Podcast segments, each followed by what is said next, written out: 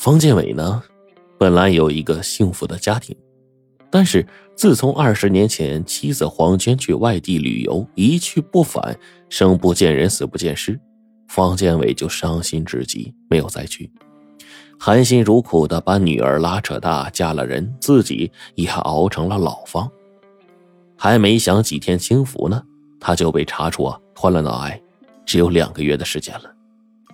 方建伟别的没有什么放不下的，唯一叫他耿耿于怀的就是自己妻子的失踪，他一定要在死之前把妻子失踪的真相弄个水落石出。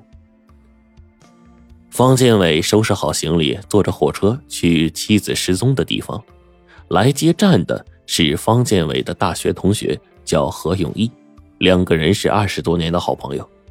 何永义的妻子王小林，就是方建伟给介绍的。刚刚安顿下来，方建伟就去找他过去的一个同学，是公安局的一个领导，请他派一个优秀的刑警来调查黄娟的下落。被派来的刑警叫做蒋油竹，年纪轻轻，破过无数个大案。在他的引导之下呢，方建伟慢慢的就说出了事情的经过。方建伟和黄娟呢是大学同学，情投意合，毕业之后一起留校，结了婚，不久之后有了小孩。因为都忙于工作，两个人甚至都没有蜜月旅行。方建伟一直是心存愧疚的。结婚数年之后，一家三口本来是决定出去旅游，但是啊。一项紧急任务，把方建伟给耽搁下来了。他不想让妻子扫兴，于是说服妻子一个人出去，心想着正值严打期间，而那个旅游胜地呀，人烟稠密，应该没什么问题吧。那个时候呢，打长途电话还是一个非常奢侈的事儿呢。所以呢，为了保持联络，他跟黄娟呢就约定说，让妻子啊每天都写一封信寄回来。刚开始。日日如此，但是后来过了一个礼拜，黄娟忽然音讯全无。三天之后，焦虑不堪的方建伟向当地警方就报了案。警方经过严密的侦查，只能查到黄娟最后的落脚点是景区附近的一家招待所。有人看到他傍晚的时候挎着一个照相机出门了，从此再也没有回来过。听完陈述之后。蒋油竹面色严峻。恕我直言，事情过去二十年了，黄娟极有可能早已不在人世了。你做好最坏的心理准备。方建伟心中一颤，他深吸一口气，转念一想，自己呀都快死了，还有什么放不下的？他现在只要知道妻子的下落，无论是生是死，他都可以瞑目了。方建伟定了定神，说：“我没事。”你说，根据案情，蒋油竹列出了三种可能：第一，私奔跟人跑了；第二，遇到意外事故，尸骨无存；第三，被害，尸体被掩藏或者销毁。第一种可能极小，夫妻两个人的感情非常好，何况黄娟刚刚生了一个女儿，正初尝着做母亲的幸福呢。第二种可能也不大。黄娟失踪的白丁村呢，离市区不远，是著名的湿地风景区，根本没有危险的自然地形，除非是溺水。但是黄娟水性也非常好。最后一种可能，也存在着种种疑点。当年正值严打，治安良好，黄娟为人又十分谨慎，而身为排球爱好者的她呀，身高接近一米八，体格健壮，寻常男子都未必能够制服得了她。那么是谁？又是为何要谋害他呢？为色？为财？论姿色，黄娟相貌一般，身材高大，并不是一个美人。论才的话，黄娟和方建伟都是搞这个科研教学的知识分子，生活清贫，唯一值钱的东西就是当年夫妻俩节衣缩食买下的一架凤凰牌的单反相机。但是这种专业相机，除非是行家。才懂得它的价值。经过反复的论证，蒋油竹决定，线索是在白丁村断的，咱们呢就去那儿瞧瞧，说不定会有新发现的。从市区往西十里就到了白丁村。过去呀，这里是一片湿地改造的农田，现在已经被开发成了繁荣的旅游区了。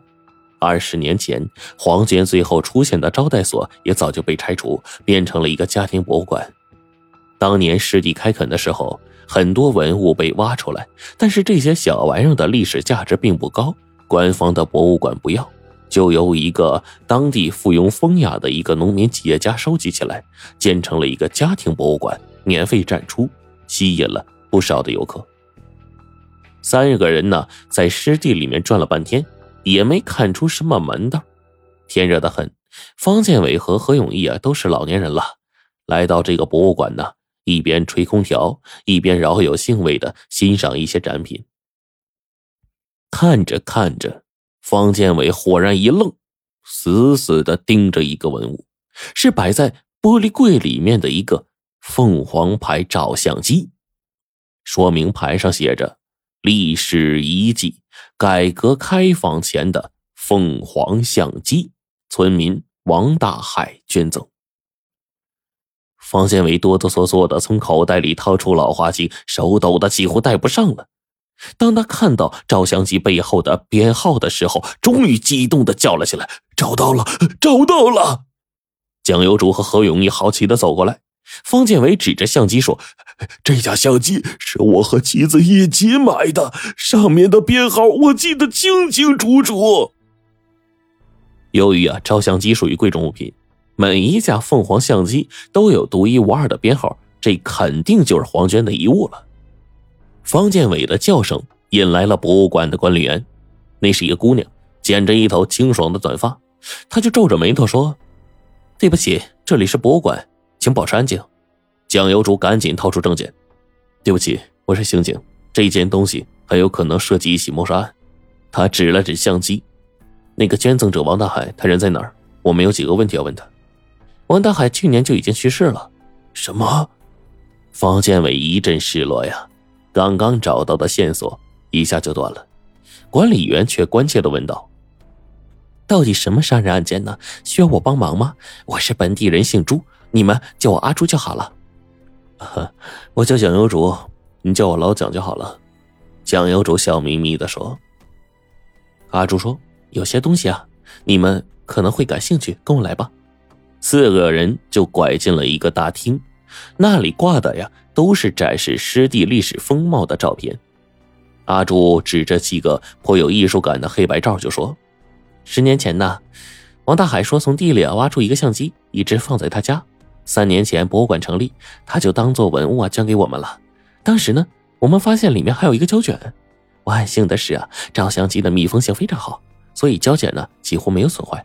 我们就把胶卷洗出来了，挑了几个照片挂在这儿了。酱油主反复打量这几个照片，出于刑警的直觉，他注意到照片的角落打印着一个日期：一九八四年七月七号。他猛然就想起了，这正是黄娟失踪的日子呀！难道这些照片拍摄地就是他最后出现的地方吗？阿朱找来几个村里的老人，他们看了照片，认出来这是村东一里路的一片芦苇塘，以前长满了芦苇一莲花，无数的飞鸟走兽在此栖息，风景秀丽。